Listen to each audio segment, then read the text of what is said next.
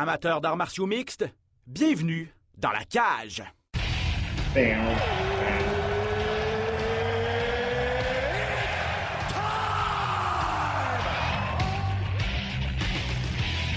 Introducing first. Benoît Baudouin, RDS Info à Las Vegas. And now introducing his opponent. C'est terminé! Victoire de Patrick Côté! Merci beaucoup tout le monde au Québec.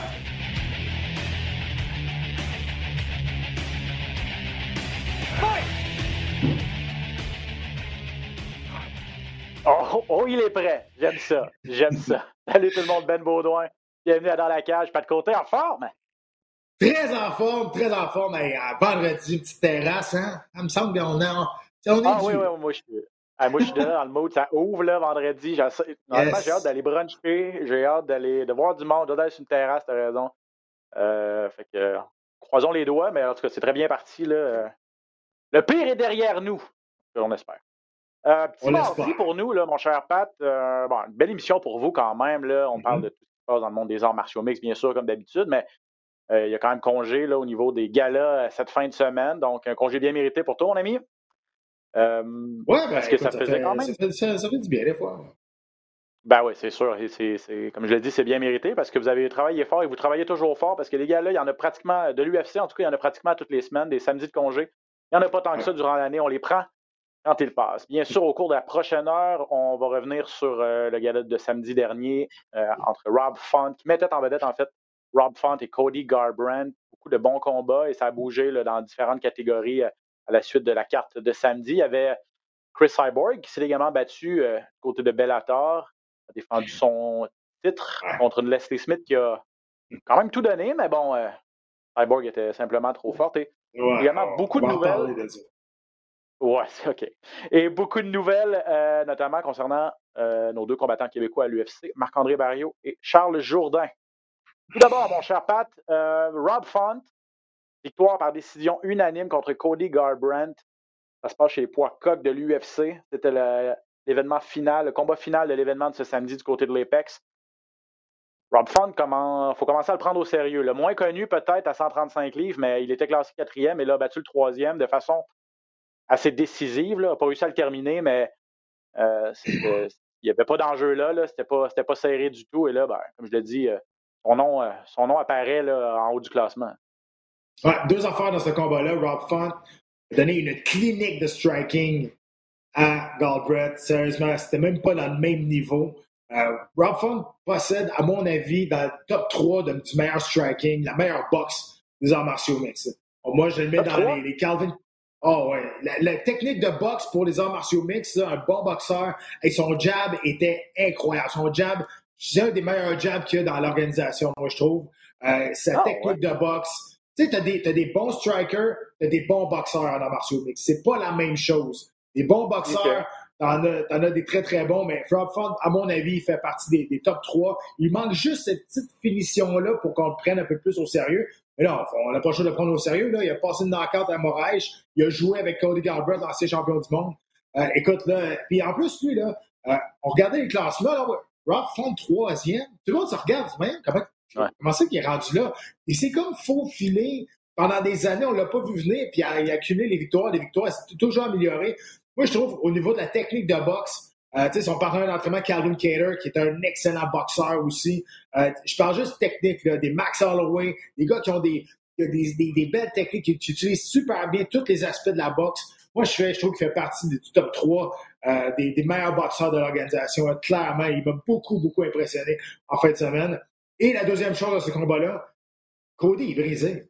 Cody est complètement démoli. Il y en a qui vont se dire, mais il a gagné son, son dernier combat. Il, a gagné, il a gagné son dernier combat avec un Hail Mary à la fin du round. Parce qu'il ne gagnait pas ce combat-là. Là. Ça allait pas bien pour lui. Il était flat foot encore. Puis à un moment donné, il a lâché une bombe, un croche, un uppercut de Chicoutimi. Puis ça a touché l'acide à Vegas. Tu comprends? Fait que, il l'a swingé. ça a touché. C'est vrai, c'est vrai qu'il y a de la puissance. Il va toujours avoir de la puissance. Mais rappelez-vous du combat face à Dominique Cruz. Comment il était léger Ah. sur ses jambes, qu'il bougeait, qu'il était confiant. Il se faisait pas toucher. Et le combat contre Rob Font, les deux pieds cimentés dans le sol, pas capable de bouger, se fait toucher avec le jab constamment. Écoute, c'est il, il est brisé. Puis je pense que là, il s'est pas fait finir, là, mais tu sais, je dis, il était sur trois défaites dessus, trois knockouts, puis deux knockouts contre son ennemi juré, TJ Delechat. Je pense que TJ Delechat est parti avec son dame pour. Ouais, c'est ce que c'est ce que Jean-Paul avait dit, et toi, là, par le fait même, mais tu sais, ce que, ce que des knockouts peuvent faire à un athlète là, en sport de combat, peux partir de tellement haut, être champion du monde et être pratiquement invincible et invaincu à ce moment-là, je pense. Et là, ben, KO, KO, KO. Et là, ben, comme tu dis, il est brisé. C'est dommage. Euh, il est encore jeune, Cody Garbrandt. Euh, n'a même pas 30 ans. Euh, il a écrit sur les médias sociaux. Euh, je, me, je, me, je me cherche, jamais comment j'ai commencé le combat, jamais comment ça se passait. Jusqu'à temps que Rob Font, ben, dans un combat de 5 rounds, prenne son air d'aller et plus le combat avançait, plus Font était en contrôle et moins Garbrandt ah. était, lui, était lui dominant et, se faisait de, plus en plus dominer. Et, non, t'as, raison. mais il est peut-être pas trop tard pour lui, là, en tout cas, je sais pas ce que tu en penses. À 135, oui. Il a déjà dit, là, il était supposé se battre à 125 euh, une couple de mois. C'était pas arrivé, puis il a déjà dit à plusieurs, plusieurs reprises qu'il était capable de faire 125. Je pense que la prochaine étape, ça va être ça. Il est rendu là. Parce qu'à 135, il n'y aura plus de combat de championnat du monde. Pas avec quatre défaites dans ses cinq derniers combats, trois knockouts, puis avec cette ça qu'il s'est fait, il s'est fait dominer. Mais dominer, là, complet. Et ça, c'est une défaite qui fait encore plus mal que de se faire knocker. Quand tu quand, là, tu t'en vas te battre, puis tu te rends compte que tu n'es plus à ce calibre-là, que tu te fais jouer. Il y a quelqu'un qui joue avec toi, puis tu es champion du monde là, une couple d'années, puis là, tu n'es plus capable de rien faire. Aucune réponse contre les, les, les, attaques de Rob Font, qui, euh, qui, qui, a fait un combat parfait. Puis le jab de Rob Font, c'est ça qui a fait la différence. T'es capable de le garder à distance, puis ça l'a frustré, puis à il a, mené, là, je pense Garber, il a passé deux minutes sans donner un coup. Il, il tournait en rond, il hésitait, il hésitait. Ben, il va finir par lancer quelque chose. Deux minutes sans lancer un coup. Hey, c'est long là, dans un, un round de cinq minutes. Ah, 100% Et puis, et puis, tu as, super bien analysé aussi Rob Fun qui ne s'est pas laissé emporter. Il y a eu Garbrandt un peu. Euh, il l'a eu dans les câbles à quelques reprises, dans, les câbles le long de la clôture, et on sentait que Garbrandt était ébranlé, tout ça. Mais, mais Rob Font a toujours gardé, et je pense que c'était ça le plan de match, c'est, qu'il il est resté en contrôle, il n'a pas voulu s'embarquer dans une guerre coup pour coup. Parce que tu sais, tu sais pas jamais. Quand, tu parles de contrôle et que, et, et tu permets à l'autre de contre-attaquer, un gars qui a de la puissance comme Garbrandt, ça peut être dangereux. On a vu que Rob Font a voulu garder toujours, toujours rester en contrôle et tout ça. Et, c'est ce qui fait en sorte peut-être qu'il n'a pas terminé le combat. Et moi, je me dis, et on en parle souvent, toi et moi, dans un, à l'UFC, il n'y a pas beaucoup de KO, le Rob Font. Et oui, il y a une belle technique de boxe. Je ne m'attendais pas à ce que tu me dises top 3 UFC, mais effectivement, une belle technique de boxe, il a dominé. Pendant, s'il n'y a pas beaucoup de KO, et s'il n'est pas spectaculaire, ça peut lui jouer des tours à plus long terme. Mais euh, écoute, Ben, c'est, je pense que cette victoire-là équivaut à, deux, trois knockouts. C'était tellement ah, une domination technique. En tout cas, moi, je, parle pour moi. Là. C'était, beau de le voir aller. Pour vrai, je regardais ça, je disais, wow, OK. Là on, là, on voit comment que les arts martiaux mix a steppé up dans les dernières années. Tu sais, Galbraith, c'est pas un boxeur tellement bon. Tu sais, je dis, c'est pas, c'est pas un technicien. C'est un gars qui a beaucoup de puissance. Il frappe toujours en crochet, puis il est très rapide. Puis avant, il était capable de bouger puis éviter, la, éviter les, coups. Mais techniquement, en ligne droite, le jab, le jab qui est tellement sous-estimé en arts martiaux mix, euh, écoute, c'était de toute beauté. Puis Ralph écoute, là, il vient de se placer dans une place assez confortable pour lui. Je ne sais pas ce qui va arriver bientôt, là. Euh, mais tu sais, il y, a des Cody Sanagan euh, qui s'en viennent. T'as des TJ Delechat qui fait son retour aussi. Alors, il y a le fun, cette division-là, là, présentement. Mais euh, pour, pour Garbrett, écoute, euh, il est. Euh, je peux dire, c'est difficile pour lui. Je pense qu'il a peut-être besoin. Ben, il avait pris un repos. Là, il revient. Il est gelé sur place. Mm-hmm. Je ne sais pas s'il a peur de prendre un coup maintenant. Je ne sais pas ce qui se passe dans sa tête. Mais il faut, faut vraiment qu'il y ait quelque chose qui se passe. Puis, tu sais, des défaites de même, des défaites comme qui viennent de se, de se passer, là, ça peut être une, défaite qui met fin à une carrière à quelqu'un. Parce que lui, dans sa tête, là, il est plus capable de compétitionner avec les meilleurs au monde. Là, quand tu as un doute dans ta tête, c'est rough. Moi, je suis vraiment déçu que Ralph n'ait pas eu une performance de la soirée parce que pour moi, c'était une des plus belles performances de l'année face à un ancien champion du monde. je pense, toi, tu trouves que j'ai l'air d'exagérer. Moi, c'est vraiment personnel. Mais moi, je trouve que ça a été. C'est correct, là, tu sais, je dis. Mais moi, je trouve que ça a été des plus belles performances parce que c'était tellement en contrôle. Puis je suis content que tu parles de, du, plan de match. Parce qu'à toutes les fois qu'il amenait Galbraith contre le grillage, Galbraith met son pied contre le grillage, puis il attend, puis il attend de lâcher une bombe. Jamais Bradford s'est approché. On voyait faire un pas de recul. Ça, ça a été bien préparé en entraînement. On l'a vu tout le long du combat. Ça, je suis content que tu le dises parce que j'en ai parlé beaucoup pendant, pendant la soirée. Puis à un moment donné, mm-hmm. c'était évident que le plan de match n'était pas d'embarquer très près du grillage avec lui. Euh, peut-être, là, tu parles, tu dis Garbrandt à 125 livres, peut-être. là, la bonne nouvelle, c'est qu'il ne s'est pas fait knocker, comme tu as dit. Là, il y a, eu, on, avait beaucoup de questions concernant sa mâchoire. Euh, moi, je me questionne sur la puissance, peut-être, de Font. Oui, sa technique, OK, mais sa, mm. puissance euh, devant un gars qui est peut-être chambranlant au niveau de la mâchoire, n'a pas réussi à le finir. Bon, euh, c'est ma vision des choses, mais ben, pour en revenir à Garbrandt, s'il descend à 125, bon, ça peut frapper un petit peu moins fort à ce niveau-là. S'il est capable de garder sa puissance à 125, euh, effectivement, c'est peut-être là que l'avenir est pour, est pour Cody Garbrandt, parce que moi, je suis d'accord avec toi qu'à 135, tu sais, la puissance, là, à moins, à moins que les poids lourds, je veux dire, c'est sûr qu'ils ont un 265 livres en arrière du point, mais la puissance, c'est pas une question de poids normalement. C'est une question de mm. technique. C'est de transfert de poids. Puis que tu sois dans n'importe quelle euh, division de poids, la puissance est supposée te suivre pareil. Surtout si tu descends de catégorie de poids tu es capable de faire la bonne chose sans trop te traîner. La puissance, ça va te suivre parce que c'est une question de technique et non pas juste de gros bras puis de, de poids en arrière du coup de poing. Effectivement. Euh, et donc, pour Font à 135 livres, ben là, ce qui s'en vient, c'est TJ Delasha contre Corey Sanagan euh, dans les prochaines semaines. Euh, ça, c'est. bon, Sanagan est classé numéro 2. Et là, tu as bien sûr Pietorian avec Aljamain Sterling, le champion. On n'a pas le choix de faire un combat revanche. Là. Je pense pas que ça a été annoncé officiellement, mais avec la façon dont ça s'est terminé la dernière fois, un peu controversé. Là. pas le choix de faire ce combat revanche-là. Donc, Font, quoi, peut, peut, peut, peut soit s'attendre à s'il est patient, peut attendre euh, une chance au championnat, mais je verrais peut-être effectivement là, contre le gagnant de Sanagan ou TJ Dillashaw. Ou en tout cas, c'est. Mais probablement que ce gars-là va avoir la chance au titre par la suite. Donc, Fond devra peut-être faire un autre combat avant d'avoir sa chance au titre. On verra ce qui arrive. Ah, ça dépend toujours euh, qu'est-ce qui va arriver pendant le combat de championnat du monde aussi. Ça dépend toujours. Mais, ça peut aller loin après s'il y en a un qui sort de là magané, s'il est suspendu. Ah. Euh, à un moment donné, tu veux vraiment t'asseoir et attendre un an de temps avant d'avoir un combat de championnat du monde? Euh, ça peut. C'est une décision bien, bien personnelle, mais euh, faut tu vivre. Il n'y a pas de garantie non plus. Non, exact. Exact. Peut-être tu peux rester à toi un an en attendant de ton combat de championnat puis il n'y arrive jamais, finalement, là, parce que passe des mm. choses entre-temps. Donc, euh, à suivre, ça va être intéressant de voir la suite des choses. Demi-finale, Carles Parza contre Yann Chionan, un autre duel chez les combattantes classées numéro 4 et classées numéro 3. Euh, chez les 115 livres, donc les poids euh, paille. Esparza, l'ancienne championne, première championne de cette catégorie-là lorsqu'on l'a mis sur pied il y a quelques années. Euh, je moi, je la pensais pas finie, là, mais je pensais jamais à, regarder les autres filles, à regarder Johanna, à regarder Rose Namajunas, à regarder Jean Wiley. Je me disais, ah, Esparza, il n'y a aucune chance qu'elle retourne au sommet avec ces filles-là, Andrage, qui était à 115 livres à l'époque. Puis finalement, Caroline est impressionnante.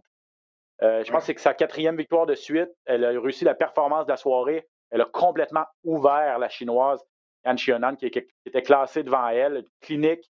Si, si Font a donné une clinique de boxe, elle, elle a donné une clinique, clinique de lutte, là, Carla Esparza. Oui, c'est un clash de style. Puis je pense que c'est sa quatrième, cinquième victoire de suite, comme tu mentionnais. Elle est vraiment revenue au sommet. Là, euh, elle, est vraiment, elle est vraiment revenue au sommet. Puis c'est le fun de voir une fille avec la résilience comme ça, parce que quand elle a perdu mm-hmm. son titre, après ça, ça a été comme, euh, ça venait en vague, mais tu sais, jamais rien de concluant. Là, cinquième victoire de suite, puis ça, c'est toute une victoire face à Changnan, qui, euh, qui on la voyait peut-être potentiellement avoir un combat euh, pour éliminatoire pour donner un aspirante au titre. Donc, puis moi, ce que j'aime de ces athlètes-là, de Carla Esparza, le monde le sait que c'est une lutteuse. Elle sait qu'elle va lutter est incapable quand même de lutter ses adversaires. Ça veut dire qu'elle est au-dessus de la mêlée, est au-dessus de ses adversaires. Tu sais, Jonan, à mon avis, sa, stratégie était vraiment pas bonne. Tu je veux dire, quand tu, quand tu te bats contre un, adversaire qui est une bonne lutteuse, tu sais qu'elle va t'amener au sol, tu kicks pas, là. Tu boxes. Tu boxes en début de combat, tu boxes en début de round. Puis tu sais, tu boxes, tu boxes pour juste pour éviter de te faire agripper une jambe. Parce qu'en début de combat, en début de round, ton adversaire est, alerte. il n'est pas fatigué. À la fin du round, si tu vois que ça a bien été, si tu as stoppé deux, trois takedowns, OK, là, tu peux te chopper à la jambe, tu peux kicker à la tête, au corps, whatever. la réaction va être moins vite. Mais là, elle a donné des coups de pied en début de combat, en début de round. Euh, puis ça a facilité, entre guillemets, la tâche à Asparza qui aurait, à mon avis, été capable de l'amener au sol de toute façon. Là. Mais il reste qu'à un moment donné, une stratégie aussi face à ton adversaire qu'il faut que tu t'impliques là-dedans aussi. Il faut, que tu saches quoi faire. Moi, je pense que c'était pas une bonne stratégie de la part de la Chinoise, mais ça, c'est sans rien enlever au crédit d'Esparza qui a fait un combat parfait, qui est violent aussi. Là. On ah l'a pas vu, on l'a pas vu souvent comme ça, là, Esparza, faire un statement comme ça. C'était vraiment, vraiment solide. Ben, quand je dis qu'elle l'a ouvert, Shionan, c'était pas, euh, c'était pas une métaphore. C'est que euh, la Chinoise a fini avec euh, de sévères coupures à la tête, les coups, le ground and pound, les coupures. Là, et, elle, a, trouvé la position crucifie, une position où elle a pu faire énormément de dommages. Les deux bras de la Chinoise étaient emprisonnés, elle n'avait aucun moyen de se défendre. Et puis, je veux dire, c'est cette, position-là, je pense, en tout cas, corrige-moi si je me trompe, mais ça doit être la position la plus dominante en lutte ou en grappling. Euh, oui, tu as la montée complète, mais la montée complète, euh, veut, pas, la personne peut se protéger avec ses deux bras, la personne qui est en mm-hmm. dessous. En position crucifie, là, les deux bras sont emprisonnés, puis euh, tu as le front complètement à découvert. Et je veux dire, euh, ça, un coup, une fois que Asperza a eu cette position-là, c'est terminé pour, pour Absolument. Puis tu as, vu aussi Shannon s'est fait exposer dans ses faiblesses. Euh, Au mm. sol, je veux bien croire que Esparza est très, très bonne avec ses positions, mais il y a des détails, il y a des affaires seulement de base que tu es supposé savoir rendu à ce niveau-là, puis on l'a vu clairement. C'est vrai que les frappes changent la donne, mais quand même, si tu t'entraînes avec des frappes au gym aussi pour te préparer, donc il y a des choses de base qu'il faut que tu saches, sortir les hanches, bouger, aller chercher l'underhook. Je comprends pas qu'à ce niveau-là, il y a des combattants, puis ça, c'est pas, c'est minime par minime, là, mais il y en a beaucoup des combattants qui sont classés haut, qui à un moment donné, ils se retrouvent dans une position, puis moi, je, regarde ça, et je me dis, ben ouais, non, ça, ça se peut pas que qu'ils soient perdus dans cette position-là. C'est des choses qui sont de base. Donc, mais quand ça arrive, mais tu te fais exposer, là, tes adversaires par la suite ont vu ça, ils vont capitaliser là-dessus, ça, c'est jamais bon. Donc, retour à la planche à dessin, peut-être, en tout cas, ce niveau, au niveau du sol pour, euh, pour la chinoise et pour Carlos Parza, ben, tu la vois où? Parce que elle est dans le mix, là. Euh, le proverbial mix pour un combat de championnat euh, est là. Ouais, là, c'est sûr que là, on, aimerait ça faire la, revanche avec Namayunas et Willy Zhang. Souvenez-vous que Carla Esparza, elle a battu Namayunas à la finale de top 20 pour devenir championne. Donc, elle a déjà battu. Là, on va sait qu'on va faire un combat de Mackenzie Dern face à Rodriguez. Ça aussi, c'est intéressant parce que les deux sont vraiment proches d'avoir un combat de championnat du monde aussi. Donc, cette division-là chez les femmes, c'est la plus le fun. Et on s'entend là parce que les autres, les championnes puis les autres. 115 elle est fun parce que, tu sais, tout, tout, le monde est dans le mix, tout le monde peut battre un peu tout le monde. Fait que, puis il faut pas oublier, il y a Jet Check est encore là quelque part. Euh, on sait pas ce qui va arriver, mais elle est encore là quelque part aussi. Euh, fait que euh, c'est le fun. moi, je pensais que Tatiana Suarez reviendrait à 115 livres, mais elle semble revenir à 125 livres. Mais il reste qu'à 115, euh, c'est le fun parce qu'il y a beaucoup de talent dans le top 5-6. Oui, exactement. Donc, une autre, division à suivre de très près. pour les autres combats qui ont retenu notre attention, Pat, bon, rapidement, Jared Vandera contre Justin Taffa. combat de poids lourd. C'est rendu à la limite. On a, donné au gars les, les bonnes performances. je ne dis pas qu'il ne le mérite pas, mais c'était pas, c'était pas non plus. Euh, c'était pas. j'ai pas été sur le bout de mon siège euh, tout le long du combat. Euh. Ah, Peut-être donner crédit à Bandera qui a bien. Il a bien boxé quand même. Tu sais, je crois qu'il utilisait bien sa portée. Tafa, on sait qu'il y a de la puissance, il n'a pas vraiment réussi à, toucher de façon régulière.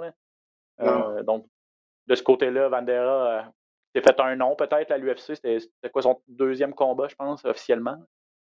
Ben oui, puis tu sais, euh, j'en ai parlé aussi dans la soirée. Ce gars-là, c'est une ceinture noire en jiu-jitsu brésilien, puis sais, il laisse tout outil-là dans son coffre, puis il n'a pas le coffre avec lui dans le combat. sais, à un moment donné, il faut que tu essaies d'utiliser tous tes, d'utiliser tous tes outils que tu as. Ce gars-là, ça a passé peut-être 10, 13 ans, 15 ans à travailler sur son jiu-jitsu pour avoir sa ceinture noire de jiu-jitsu brésilien. Quand ça arrive temps de l'utiliser en combat, il reste debout, puis il l'oublie, il, il, en font, il en fait pas.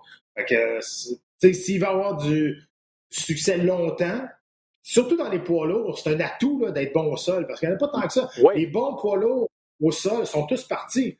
Tu sais, les, les big knocks, euh, ouais, mais, ouais, mais c'est, je sais pas, c'est comme un vieux, euh, un, vieux, euh, j'ai juste ratoureux dans la tête, je pense à mon grand-père. c'est un, vieux qui lance des pièges, des vieilles techniques.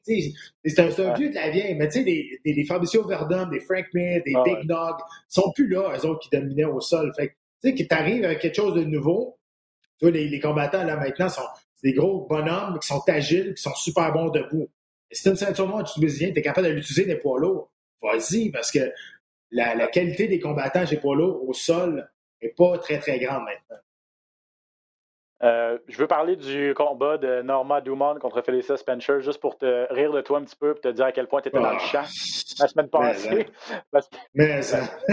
je peux pas trop rire parce que je pense. J'étais d'accord avec toi, mais euh, pour ceux qui n'étaient pas avec nous la semaine passée, Pat a dit Felicia Spencer va passer au travers de Norma Dumont euh, assez facilement. on se rappelle que c'est une fille qui a fait la limite avec Amanda Nunez et avec Chris Cyborg.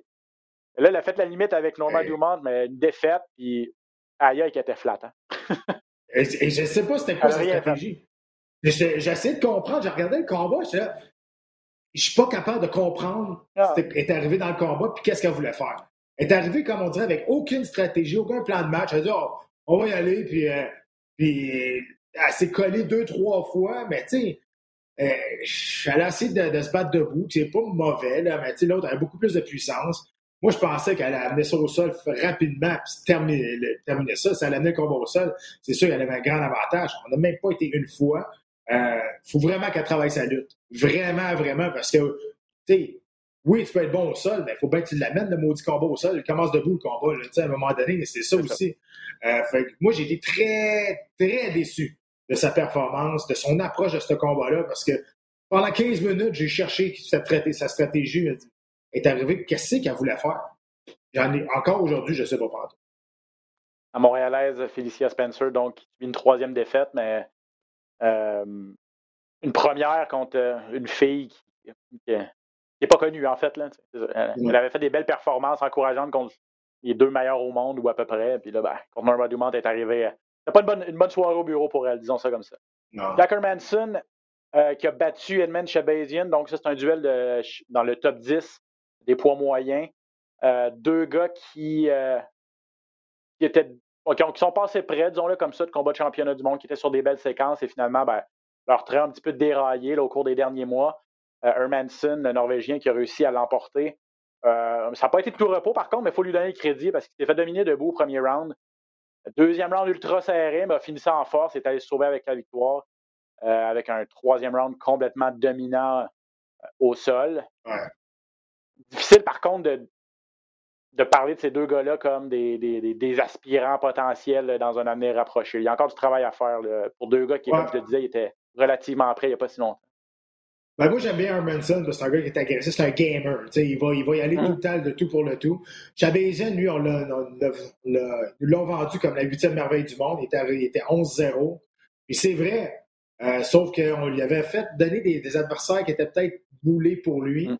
Euh, là, clairement, là, il vient de perdre une deuxième défaite de suite, ses deux premières défaites en carrière.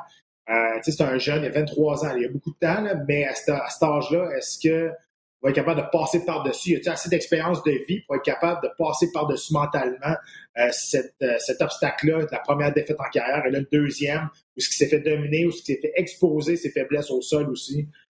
donc, c'est ça. Puis, je ne veux même pas parler de son homme de coin, là, parce que ça n'y a rien de bon à dire, mais je veux dire, il s'est rendu là à cause. Il est très, très bon. C'est un gars qui a une excellente boxe, un excellent striking, mais ça en faut plus. Ça en prend plus pour te rendre euh, dans le top 5 mondial.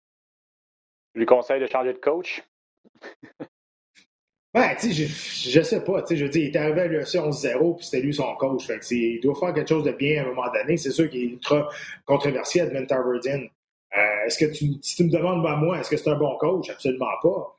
Euh, je veux dire, mais euh, je dire, rendu rendu, là, il faut que tu aies confiance dans tes hommes de coin. Si tu as confiance dans ces hommes de coin, ben, je suis qui, moi, pour dire de ne pas les amener. le problème de Taverdian, qui est, euh, l'ancien coach de Ronda Rousey, entre autres, et qui est controversé parce qu'il y a eu des. Il y a eu bien sûr des, certains commentaires de, combattants ou de personnes dans l'entourage des combattants qui disent que bon, n'apporte pas grand-chose, effectivement. Est-ce que tu dirais que son, le gros problème avec ce gars-là, c'est qu'il essaie de dénaturer ses combattants ou il n'est pas capable de.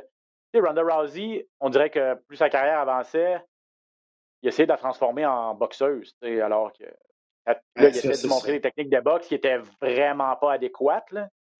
On s'entend, là. Euh, mais, mais, est-ce que c'est ça le gros problème ou c'est plus au niveau de ses connaissances globales des arts martiaux mixtes qui ne sont peut-être pas à point au niveau de d'autres gyms ultra connus comme le Tristar, le Sanford MMA, le Henry Oof. je pense qu'il y a un peu de ça, oui, parce que tu regardes sa fiche en tant qu'entraîneur, parce que tu des Travis Brown, tu as des Jake Ellenberger qui ont essayé de s'entraîner avec lui, mais quand Ronda Rousey avait beaucoup de succès, fait il a attiré du monde. Tous ces gars-là ont perdu une séquence de défaites quand ils sont allés s'entraîner là-bas. Euh, tu sais, comment je peux dire ça? Oui, euh, tu sais, il y avait. Ben, faut que tu sois honnête avec tes combattants. Comprends? Faut pas que tu leur dises qu'est-ce qu'ils veulent entendre faut que tu sois honnête. Quand tu, quand tu deals avec des Ronda Rousey, tu sais, la contredire, souvent, lui, peut-être qu'il voulait pas ça parce que c'était son gang-pain. Mais lui dire qu'elle boxait comme un chaudron, ben, tu il était pas capable de dire ça parce que, tu sais, c'était sa superstar. Mais la pire affaire que tu peux faire en tant qu'entraîneur puis en tant qu'homme de coin à ton poulain, à ton, à ton combattant, c'est de dire de dire, pas de, dire des mensonges, de pas dire la vérité. Si tu as perdu un round, tu reviens dans le coin, tu peux pas dire Hey, c'est un beau round, ça a bien été quand Non, ça n'a pas bien été. Faut que tu y dises, faut que tu le réveilles parce que dans un combat, tu es tellement dans un autre monde. Des fois, tu vois des affaires que tu, fais des affaires que tu t'en rends pas compte. Dans le gymnase, c'est la même chose. Tu, sais, peux pas tu peux pas dire à quelqu'un qui boxe bien s'il boxe pas bien. Tu, peux pas tu peux pas la fois la vendre. Tu elle va s'en se battre contre une 17 fois championne de boxe contre Orléans, puis elle décide de la boxer. Dire, à un moment donné, la logique n'est pas là. Tu comprends? Ça marche pas. Les yes men, pas ça qu'on a besoin. On a besoin de, de, de, coachs qui sont capables de voir les défauts, en fait, aussi. Puis de, nous encourager dans nos forces et d'améliorer nos défauts, mais de pas nous faire croire qu'on est meilleur qu'on l'est. De l'honnêteté, voilà. Euh, OK, ben, juste rapidement aussi, euh, à surveiller deux, euh, deux gars, deux poids mouches, là, 125 livres, deux gars euh, qui ont eu des grosses victoires aussi. Bruno Silva, deuxième KO percutant de suite. Commence à se faire un an à 125 livres et mm-hmm. super espoir, là, euh, le Tchèque David Vorjak, euh, qui devait affronter, qui est classé 11e, devait affronter le 12e, Roman Rolian Paiva, qui n'a pas été capable de faire le poids, qui a eu des problèmes à la pesée. Là, à 24 heures d'avis, on amène un, un gars qui s'appelle Juan Camilo Ronderos, qui, ben, pauvre gars, ben, il n'est peut-être pas, dans la bonne ligue, là, mais tu sais, donc, mais nonobstant ça, Vorjak, on a vu pourquoi il est considéré comme un des bons prospects de cette division-là, donc un nom à surveiller. C'est un, combat, dangereux pour lui. C'est un combat dangereux. Il ne pouvait pas perdre ce combat-là ou juste que ça paraisse difficile. Là. Passe à travers. Le gars, quatre combats d'expérience, a accepté le combat à 24 heures d'avis. Ganderos, c'est intéressant de le voir euh, avec une vraie préparation. Je pense qu'il n'y a, pas beaucoup d'expérience, mais si on l'a amené là, c'était pour dépanner. On va lui donner une autre chance, une autre vraie chance. Mais Dvorak, euh, lui, c'était un combat ultra dangereux, un combat piège pour lui. Là. Euh, pas juste pour perdre, mais juste pour démontrer qu'il n'y a, pas de rien à faire avec lui. Il n'y a, rien à gagner, là, en fait. Là. Puis je, pense que je regardais les classements. Là, il n'a pas bougé dans les classements. Puis malgré une victoire ah. facile, dominante au premier round, ça ne l'a pas fait bouger parce que, bon, ben. il est allé là pour son chèque de paie et puis il est resté actif. Mais il était déjà là. De toute façon, il a fait la pesée. Fait tu te dis, OK, ben, je vais y aller, mais c'est dangereux quand même. Là. Ouais, c'est sûr. Donc, à surveiller ces deux gars-là, Bruno Silva et David Vorjak, c'est chez les 125 euh, livres, une division. Euh, là, j'ai hâte au, euh, au, rematch, là, à la revanche, Figueredo-Moreno. ça va être intéressant, mais à surveiller aussi cette division-là. intéressant. Après elle va être passé proche de mourir, là, les 125 livres chez les gars. plus vivante que jamais. Exact. Euh, peut-être un petit deux minutes sur euh, Chris Cyborg, Pat, qui, euh, qui, a défendu pour la deuxième fois avec succès donc cette ceinture chez les 145 livres chez Bellator, à, mm. Bellator 259 vendredi. contre Leslie Smith, un, une revanche, un, un deuxième chapitre d'un combat qu'on avait déjà vu il y a cinq ans, je pense. Cyborg avait complètement dominé Smith. Ça a été long. Là. moi, je veux donner crédit à Smith quand même, là, parce que elle a réussi. Elle s'est fait dominer pendant cinq rounds, mais elle a encaissé des coups. Elle a eu beaucoup de cœur dans ce combat-là. Elle a réussi à se rendre à la toute limite. Elle a, elle a fait finir avec 10 secondes à faire. Euh, donc, ça a tout pris pour Cyborg qui a dû puiser dans ses ressources pour, pour réussir à aller chercher le chaos technique. Mais, je veux dire, que dire de plus? Cyborg à Bellator, elle est toute seule aussi euh, à 145 livres. Ben oui, puis tu sais, le combat aurait pu être arrêté avant, honnêtement, là, tu sais, c'était même pas proche, c'était même pas égal. Là, la prochaine en liste, logiquement, ça va être Kat Zingano. Euh, je pense que Zingano est meilleur que Leslie Smith, honnêtement. Euh, elle est plus game, elle est plus agressive. Je pense qu'elle va l'essayer. Je pense que le, résultat va être quand même pareil. Ouais. Ah, ben, c'est dommage ça nous prouve à quel point Cyborg est bonne. Puis ça nous prouve aussi à quel point Amanda Nunez est bonne. Puis j'ai regardé la. Puis, oui, oui, a la victoire de Chris Cyborg. Mais je regardais sa boxe, puis je regardais, en fait, je regardais son, son combat debout et tout. Oui, elle a donné des bons coups de, des bons coups de genoux. Mais sa boxe, c'est pas propre, propre encore. Puis c'est ce qui lui a joué vraiment des tours contre. C'est ce qui a causé sa perte contre Amanda Nunez. Mm-hmm. Chris Cyborg, veut générer énormément de puissance dans ses frappes, qui fait en sorte qu'elle est souvent à découvert. Et malheureusement, ben, elle est capable ah, d'encaisser des coups. Puis, une fille comme Leslie Smith n'a pas ce qu'il faut pour, pour contrer ça. Mais ça te prouve à quel point Amanda Nunes. Il n'y a pas de fille qui a ça. Il y a juste Amanda Nunes qui a de la puissance euh, chez les femmes. Là. Dans mais, mais, qui a une boxe propre aussi, qui, est capable de générer de la puissance avec son jab et avec ses directs, qui est capable de, de contrer les, les grands crochets de, de, de, de Chris Cyborg. Là, Cyborg je, je, sais pas ce que tu en penses, là, mais je, regarde, je regardais la. Le... Chris Cyborg a fait peur. Elle frappe très, très fort. Puis tu sais qu'elle va mettre de la pression parce qu'elle n'a pas peur d'avancer, même si elle ne boxe pas de façon linéaire vers l'avant. Mais tu te rends compte qu'on pour ça qu'on parle d'Amanda Nunez, euh, l'avoir en boxe. Il y a des gens qui, disaient ça à un moment donné. Elle contre, contre Clarissa Shields en boxe, elle pourrait peut-être tenir son bout. Je ne sais pas à ce point-là, mais elle est vraiment supérieure dans cette art martial-là que, Chris Cyborg en, du moment. Ben, générer juste puissance pour puissance, mais juste technique. Non, puis tu sais, Amanda Nunez n'était pas dérangée par la, les frappes de Cyborg, tandis que 99% des, des combattants ont peur de recevoir un coup de Cyborg. C'est ça qui a fait la différence avec Nunez. Nunez, elle s'est dit, non, c'est toi qui vas avoir peur de recevoir mes coups. Puis elle a rentré dedans, puis ça l'a débordé. C'est comme ça que tu bats Cyborg, mais c'est pas tout le monde qui a... il n'y a pas de fille qui a de la puissance comme ça. Il y a juste ces deux-là. C'est tout. sais, même Valeta Shevchenko, elle, a travaillé en volume, en combinaison, puis avec précision, mm-hmm. mais elle n'a pas de la puissance comme ces deux-là. C'est ça qui est arrivé aussi. sais, à part Cyborg, Nunez qui s'est mis dans son chemin parce qu'elle l'a contré avec une autre avec sa propre puissance, puis ça a marché aussi. Donc, ça, va rester comme ça.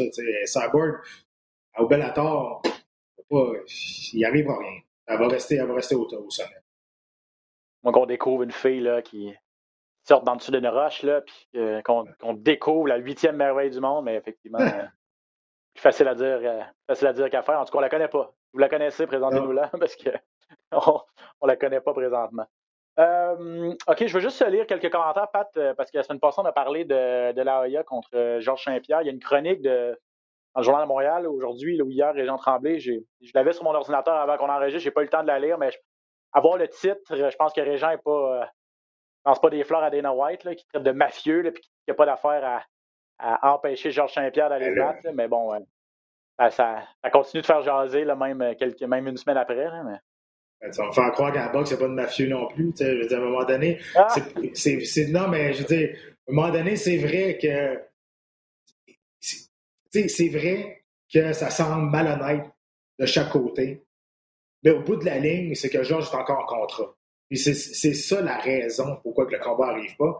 Et Georges a signé son contrat, a signé, et là, il, faut qu'il reste sous les, permissions de Dana White. Donc, c'est pour ça. Si ça se passait peut-être avec un autre, avec autre que Trailer, avec autre Delaya, peut-être. Mais au bout de la ligne, ben, c'est le contrat qui, qui c'est le papier qui, qui, a des mains qui est encore valide. Fait que c'est ça. Puis, tu sais, euh, il y a plein de choses qu'on ne sait pas en arrière aussi. Tu sais, c'est une question de beaucoup d'argent, c'est une question de notoriété, c'est une question de protection de, de, son, de son bien aussi. Euh, tu sais, l'UFC. Ouais, c'est ça. Pas l'UFC, mais Trailer et Daloy, tout a gagné là-dedans. Tout a gagné et l'UFC a tout à perdre. Donc, euh, c'est ça qui arrive. C'est ça, faut que tu vois. Hein. Et l'UFC n'a rien à gagner là-dedans. Même si Georges démonte de l'AIA, ça va être une succession personnelle pour Dana White parce qu'il y a eu de l'AIA, mais il n'y a rien, rien à gagner là-dedans. Alors que si c'est le contraire, alors que si c'est le contraire, ben oui. Ben, l'étoile de Georges Pali et l'étoile de l'UFC par le fait même Pali, parce qu'on dit, regardez, le, le, meilleur de tous les temps, l'UFC arrive contre un vieux boxeur fini qui est sur la, sur la drogue dure, puis euh, il n'est pas capable de rien faire. Donc, oui, je suis pour ça. Je, sais, je défends personne. Moi aussi, j'aimerais bien ça voir ce combat de boxe-là. Pour vrai, ça m'intrigue. Puis, quand euh, je suis parlé donc souvent avec Georges. Georges, il me regarde, c'est sûr, je le démolis. Là. Puis, je pense, aujourd'hui, je pense que Georges gagnerait, pour vrai. Peut-être pas le, le 10 ans, mais aujourd'hui, oui. Euh, mais, tu sais, je trouve ça plate pour Georges parce que Bon, on sait qu'il y a beaucoup, beaucoup d'argent, mais je veux dire, euh, on peut en mettre d'autres quand même. Il n'y a pas de limite dans un compte de banque. ça serait un combat ultra lucratif pour, pour lui. Puis en plus, lui a fait une demande pour qu'une partie de la bourse des deux combattants aille un, un œuvre de charité. Donc ça, je trouve ça vraiment cool. Je pense que je, pensais que peut-être ça allait adoucir un peu les négociations pour, au niveau de l'œil public. C'est quand c'est des gros des grosses businessmen de même, là, ça change pas grand-chose. Fait que, euh, non, écoute, encore une fois, c'est plate parce que sais, on s'entend, c'est pas le combat du siècle, mais à trois reprises, Georges a été pris dans une chicane qui était dans le milieu où ce que c'est des gros combats n'ont jamais arrivé. C'est avec Silva, avec Nurmagomedov, là avec Delaya. On s'entend, Delaya, mm-hmm. c'est pas le combat, le combat du siècle, mais il reste que c'est un combat ultra lucratif. Puis les trois fois, ben, Georges était dans ces trois combats-là. Moi, je trouve ça plate pour lui à cause de ça. Ah, quelques rendez-vous manqués, effectivement. Euh, mais rapidement, je veux juste donner quelques commentaires parce que tu dis que tu serais intéressé, mais en tout cas, c'est pas mal unanime que les gens n'ont pas grand intérêt pour ça. Non, Francis Bourque, j'adore Georges. Je euh, je doute pas qu'il passerait au travers de, de l'AOIA, mais je suis pas du tout excité par ce combat, malheureusement. Philippe Miron, euh, pour ma part, je suis vraiment pas intéressé. même si ce serait 50 millions pour Georges. donc, pas d'intérêt du côté de Philippe. Fred Tremblay, qu'on salue, un de nos auditeurs et un ami de Radio-Canada au Saguenay.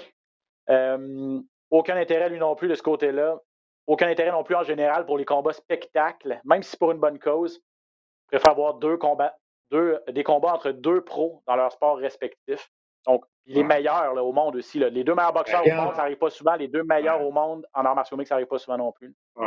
Tu sais, Ben, je pense que le monde sont écœurés de voir des Jake Paul et des affaires de même, des, des shows de, musique avec la boxe là-dedans. Tout le monde a été pété là-dedans. Puis, je pense que ça ça ça l'a pas donné une belle image à la boxe. Puis c'est, c'est, c'est comme des, des combats free show aussi.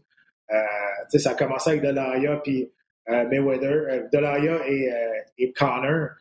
On s'entend que les conférences de presse, c'était, c'était un gros spectacle. C'était mené à quatrième. Connor, May, Connor Mayweather, McGregor, tu veux dire?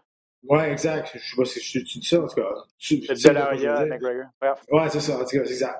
Fait que, tu sais, là, à cette heure, tu as des YouTubers qui se battent contre des gars de TikTok, qui t'es amené, là, ça n'a plus de bon sens. Là. Aaron Carter qui va se battre contre, contre un autre aussi. les gars ont vu qu'il y avait de faire une pièce à faire là-dedans. au bout de la ligne, c'est qui les plus caves? C'est-tu eux autres ou c'est le monde qui l'achète? Ben là, voilà. non, mais je ne traite pas le monde de cave, mais je fais juste mettre en relation sais, pourquoi le monde, pourquoi les gars ils font ça? Parce qu'il y a du monde qui vont l'acheter, ils vont sortir de là mm-hmm. avec une coupe de 100 000. je veux dire, ben euh, c'était bien beau de pas aimer ça, mais si tu l'achètes, tu participes un peu à ce freak show-là aussi. Exactement. Le dernier, le dernier que je veux saluer, Romain, qui m'a écrit sur Facebook, euh, lui non plus, ça ne l'intéresse pas. De toute façon, il n'aime pas la boxe. Il dit Je vais regarder McGregor, Mayweather par intérêt, mais comme parce, parce que ça semblait gros. Là. Euh, mais il dit Je comprends le désir de faire de l'argent un peu ce que tu disais. Il n'y a pas de limite dans un compte de banque. Donc, merci euh, aux personnes qui nous ont euh, communiqué. N'hésitez pas, là, on aime toujours ça, euh, avoir de vos nouvelles sur nos réseaux sociaux. On va passer, Pat, si tu veux bien, les, les dix dernières minutes qui nous restent, peut-être à parler des prochains combats de nos Québécois à l'UFC, Marc-André Barriot et Charles Jourdain. On salue s'ils nous écoutent et qu'on a, qui on a hâte d'avoir de, jaser. Ça devrait bien sûr arriver au cours des prochaines semaines maintenant que leurs combats n'ont pas été officiellement annoncés, mais on s'est sorti dans les médias. Les deux vont se battre le 14 août. Euh, Charles Jourdain contre Leron Murphy. Et euh, du côté de Marc-André Barrio, c'est contre Dalcha Lunjambula, un Sud-Africain. Ça se passerait, selon les désirs de l'UFC, ça se passerait le 14 août, donc. La date est pas mal confirmée, mais ça se passera en Angleterre. Si on est capable de voyager du côté de l'UFC, présenter des galas là-bas. Euh, dans un gala qui mettra en, vedette Derek Brunson contre l'anglais Darren Till, justement, donc euh, chez lui. Commençons peut-être par Jourdain contre Leron Murphy à 145 livres. Murphy, c'est un anglais, donc ce serait dans sa cour arrière. Très bon combattant, Murphy, là, par ailleurs, invaincu en 11 combats, 10 victoires, 1 combat nul. Euh, un cogneur, 6 KO en 10 victoires. Euh, quand même, il n'est pas classé. Là, ça fait trois combats, je pense qu'il est à l'UFC, mais quand même, mmh. commande intéressante pour Charles Jourdain, qui lui aussi revient d'un KO euh, technique à sa dernière sortie. Oui, très intéressant. combat important pour les deux. Et l'important, c'est que, tu sais, quand il s'est battu contre Oro à ce dernier combat, Charles, il avait été, il était slow starter. Il n'a pas commencé tout de suite. Puis je veux rien enlever à sa victoire, mais il se battait contre un 135 livres qui avait accepté le combat vraiment à la dernière minute. Euh, puis au premier round, il s'est fait déborder quand même. Après ça, il s'est bien ajusté.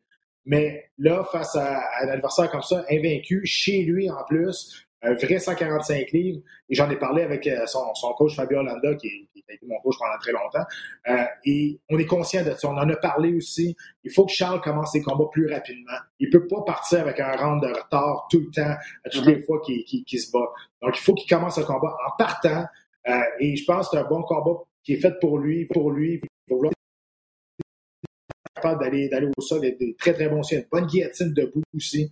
Euh, donc, euh, je pense que c'est un combat qui est très très intéressant, c'est un combat qui est important pour les deux. Pour Charles, euh, c'est un combat important aussi parce que oui, il a gagné son dernier combat, c'était commencé à être temps qu'il gagne parce qu'il se fait encore sur son sa victoire face à, à Do Choi. C'est une victoire qui a été, qui a été, elle a été cherchée à l'arracher. Il a été cherché, dans, il a été épuisé dans sa condition physique. Euh, Roro, il s'est brûlé. À un il n'y a plus rien qui sortait. Et ça, il faut donner le crédit à Charles qui était bien préparé, il était supposé se battre.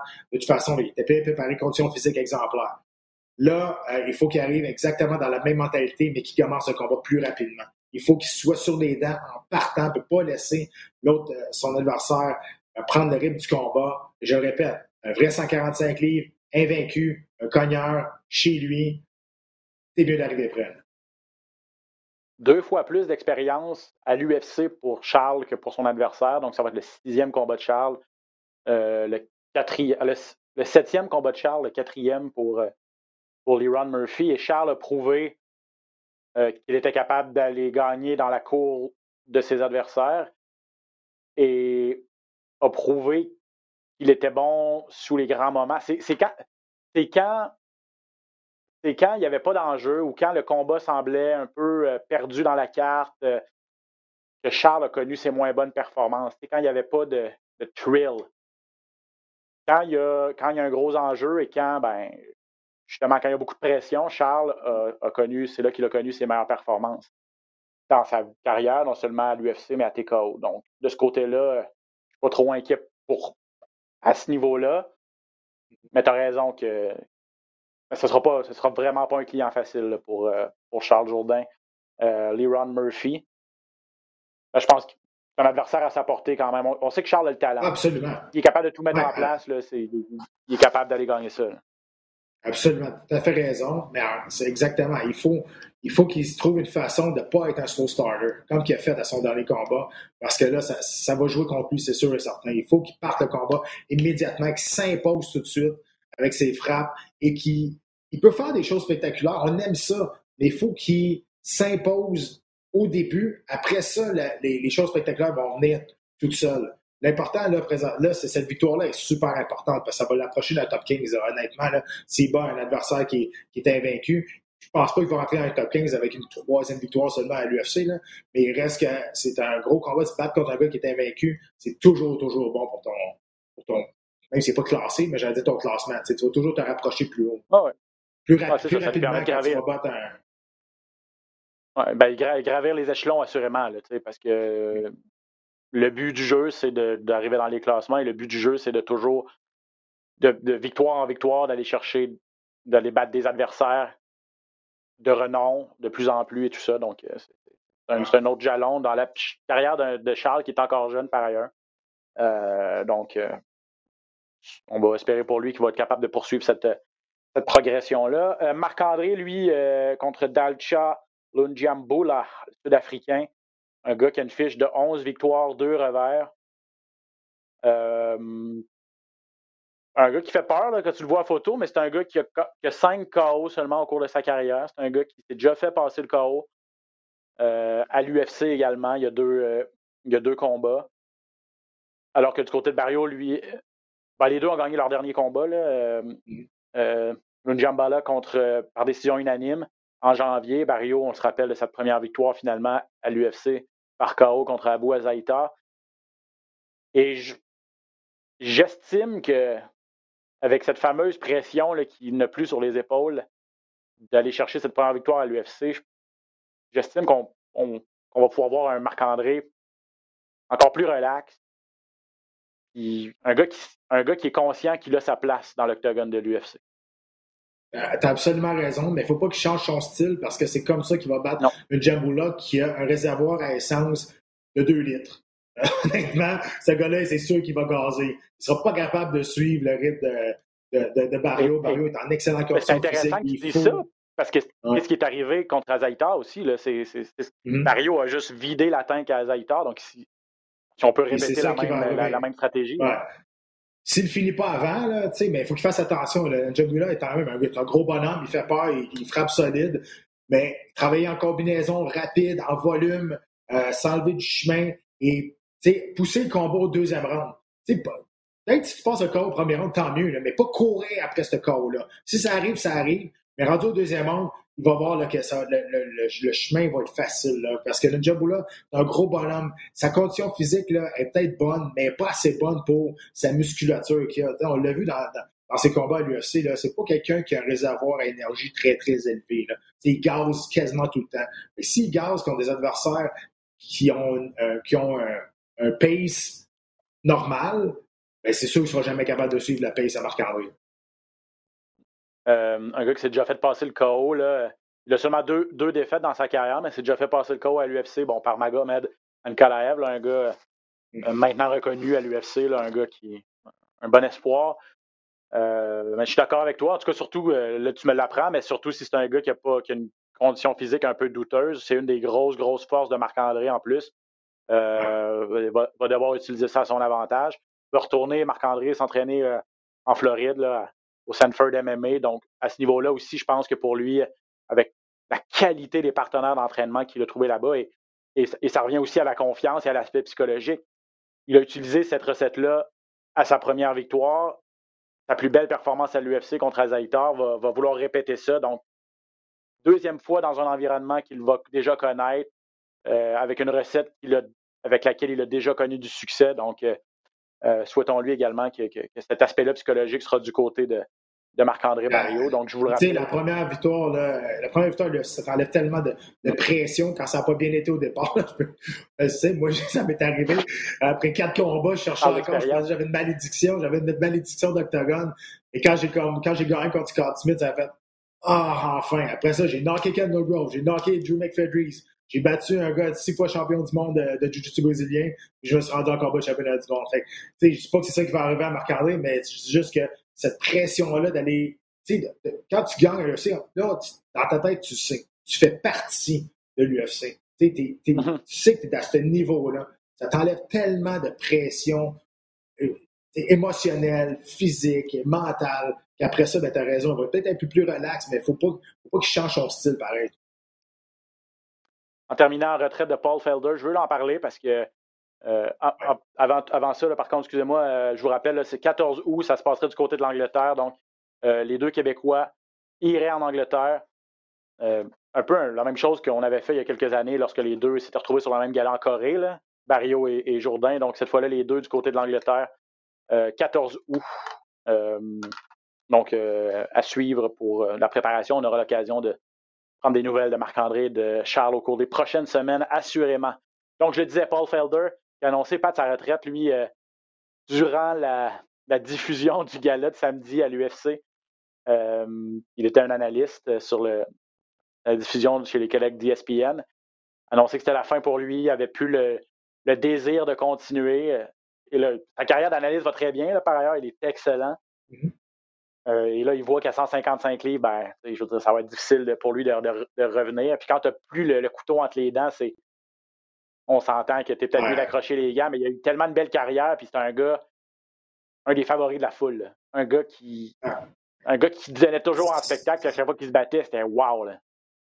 Ouais, c'est un dur de dur. Euh, tu sais, Charles Oliveira, qui est champion du monde aujourd'hui, sa dernière défaite, le neuf combats, c'est face à Paul Felder. Paul Felder a des grosses victoires dans sa carrière. Euh, c'est un combattant qui était dur, qui allait vers l'avant. Il n'a jamais refusé euh, un combat. Puis à la fin, il avait refusé quelques combats parce qu'il ne voulait pas devenir en faire valoir. Là, il avait reçu beaucoup de critiques à ça. Puis il dit, garde, dis moi là, je veux pas être that guy. Je veux pas être ce gars-là qui en fait trop, puis que j'ai plus, le feu sacré, puis que c'est sûr que je serais pas comme un Cowboy Cerrone, comme un BG Penn. Puis ils ont nommé, dit, je veux pas être ce gars-là.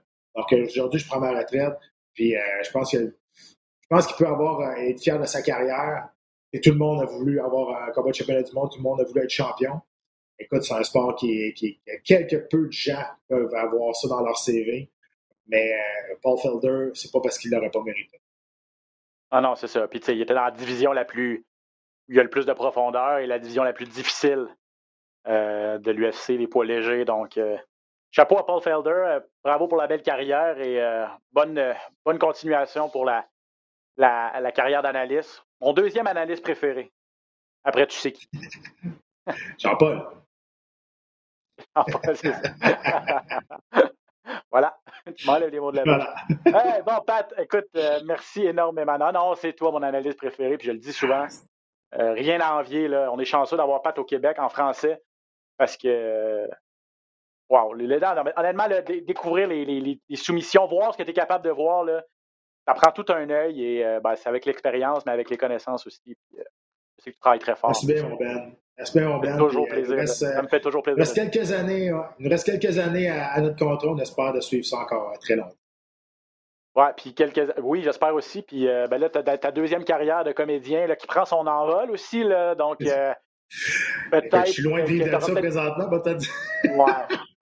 Mais non, mais peut-être qu'un jour, tu auras moins de temps pour, pour les galas du samedi soir. regarde, on n'en est pas là. on n'est pas là. Ah, ça, va être un, ça va être un heureux problème. Et puis je veux, je veux aussi je sais qu'il y a beaucoup de propriétaires de, centres sportifs qui nous écoutent euh, ah. sur le podcast. Lundi, eh bien, à, peu près partout au Québec, à part à Montréal et à Laval, on a le on peut réouvrir avec euh, encore une fois les mêmes règles sanitaires qu'on avait eues lorsqu'on a pu réouvrir. Donc, nous, au Centre Expert, on rouvre lundi. Il y a plusieurs gyms aussi qui vont rouvrir. Donc, euh, je vous invite à aller encourager tous les, propriétaires, tous les centres sportifs qui vont réouvrir, qui ont mis de l'argent, qui ont investi pour la sécurité de leurs clients et de retourner au gym, de retourner voir du monde, euh, de retourner voir la communauté que vous avez dans, les gyms ou dans les, centres sportifs. Donc, euh, ça, c'est bien. Et la vie recommence euh, tranquillement à redevenir normale quelque part.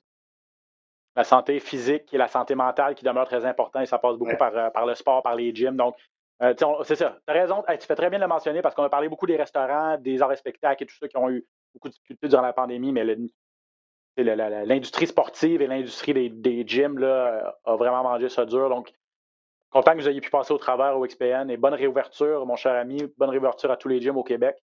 Merci à tous ceux qui nous écoutent sur une base régulière. Merci aux nouveaux auditeurs également. Vous savez où nous trouver. Podcast dans la cage sur toutes les plateformes. Merci beaucoup. On se retrouve euh, la prochaine fois pour une autre édition de Dans la cage. Salut Pat. Salut tout le monde. Salut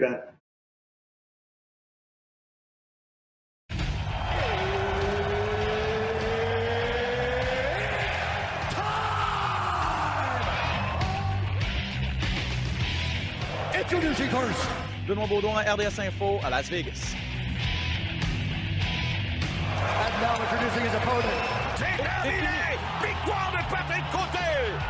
Merci beaucoup tout le monde au Québec!